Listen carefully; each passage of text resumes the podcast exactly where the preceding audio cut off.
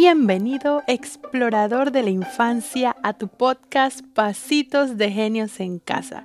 Para los que son nuevos por aquí, mi nombre es Isilda Montes y soy licenciada en estimulación temprana y orientación familiar. Hoy vamos a tener una nueva voz en este podcast y es que ahora en Pasitos de Genios somos dos.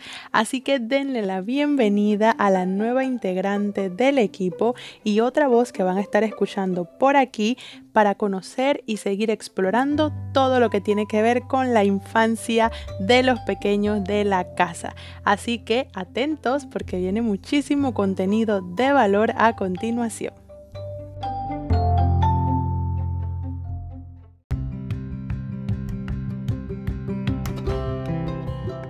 Hola comunidad Pasito de Genio, soy la licenciada Talia Castrellón y en esta ocasión les estaré platicando en este episodio acerca de las áreas del desarrollo.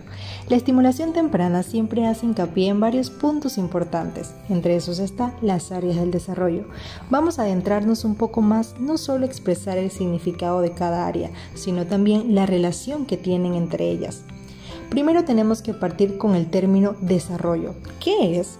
El desarrollo son cambios que el niño va teniendo a lo largo de los años, cambios tanto biológicos, psicológicos como físicos, de una forma sistemática y secuencial, donde el niño, mediante etapas, va construyendo continua y progresivamente su sistema nervioso central, la evolución de su inteligencia y de su pensamiento. Las áreas de desarrollo son el resultado de la adquisición de habilidades que se van integrando en los niños, donde les permite ir creando nuevos aprendizajes. Las áreas del desarrollo son motora gruesa, motora fina, lenguaje, área cognitiva, área socioemocional, el área de hábitos de salud y nutrición. Cada área del desarrollo la sustenta sus hitos del desarrollo, que son todas esas destrezas o habilidades que el niño va adquiriendo dentro de cada rango de edad. Es importante señalar que si bien es cierto decimos que cada niño tiene su propio ritmo de desarrollo, no debemos olvidar que, que existen rangos o etapas dentro del cual un niño debe alcanzar las habilidades esperadas. Les mostraré un ejemplo. Hay un margen de edad que comprende la adquisición de la marcha, que va desde los 10 meses hasta los 18 meses, y aún así está dentro de lo esperado. Si luego de este rango el niño no ha adquirido estabilidad, estamos frente a un signo de alarma, una bandera roja. Y me podrán decir, ¿qué es esto? Quiere decir que debe ser evaluado en todas las áreas del desarrollo por un especialista, porque sabemos bien que si dentro de este rango de edad el niño debió adquirir estabilidad y no lo ha logrado, eso va a comprometer su desarrollo en las demás áreas. Eso, eso es una limitación que le va a impedir, ejemplo, si es la marcha, le va a impedir poder descubrir el mundo de otra forma, porque ya ha pasado el tiempo. Estamos hablando de un niño de 18 meses que no ha adquirido la habilidad de caminar donde ya él debe tener esa habilidad ya integrada, donde ya debe estar cumpliendo otros hitos como correr, eh, tener más control de su cuerpo, poder impulsarse para tomar un objeto, poder escalar. Es tan importante que los niños cumplan esas habilidades esperadas dentro de un tiempo determinado justamente por eso, porque cada habilidad te va llevando a otra habilidad les definiré un poco las áreas del desarrollo. La motora gruesa. ¿Qué compete? ¿Qué involucra? Es el desarrollo de las habilidades motora gruesa.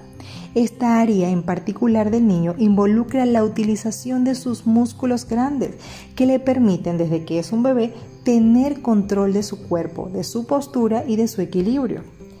Cuando el niño nace, una de sus principales habilidades motoras es el control cefálico, el control de su cabeza. Luego de esta habilidad, que fácil bien se ve, viene la habilidad del volteo.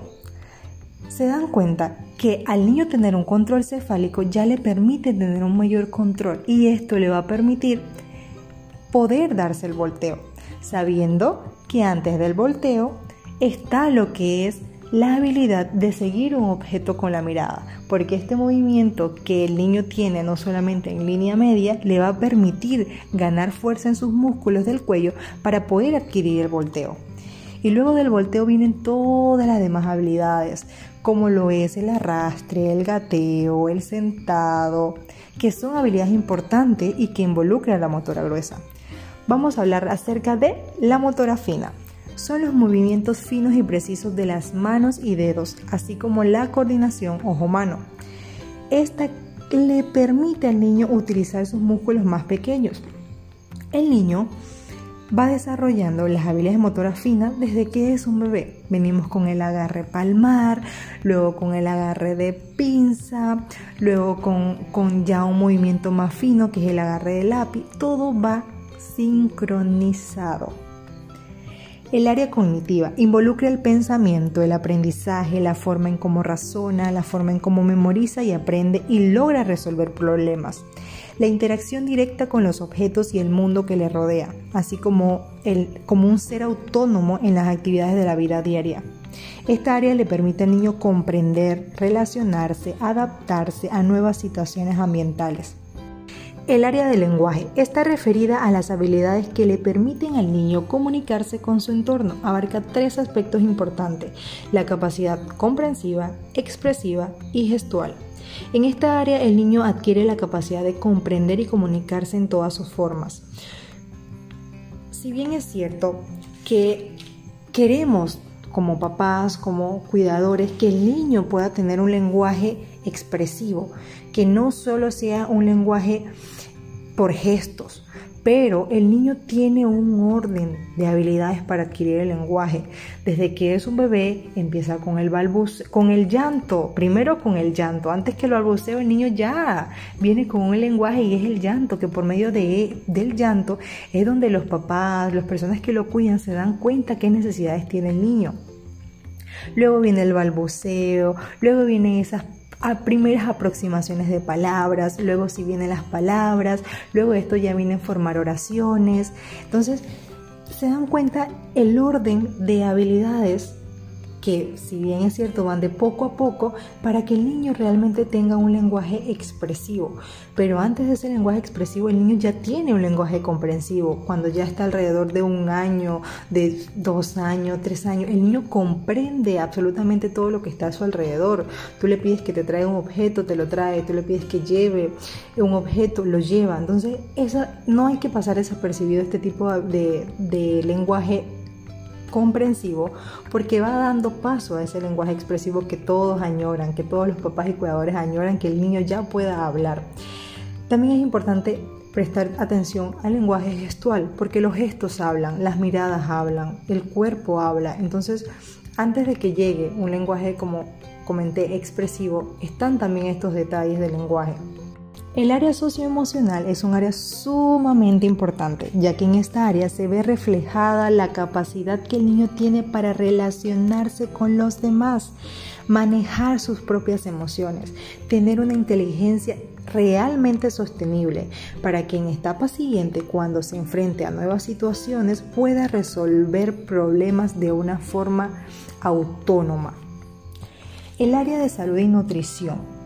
Esta área es sumamente importante también es que cada área del desarrollo la va sustentando la otra. Por eso siempre decimos que es de una forma integral, porque una área, si a mí, si a mí un niño, cuando, cuando es evaluado, nos damos cuenta de que están todas estas áreas comprometidas, pero hay una en específico que está afectada, es porque también hay otra que de repente también está afectada. Como ejemplo, cuando vemos un niño que esas habilidades motoras gruesas les hace falta esas habilidades, casi siempre el lenguaje también está comprometido, porque son áreas que están ligadas, todas las áreas están ligadas, por eso es muy importante que el niño tenga un desarrollo integral.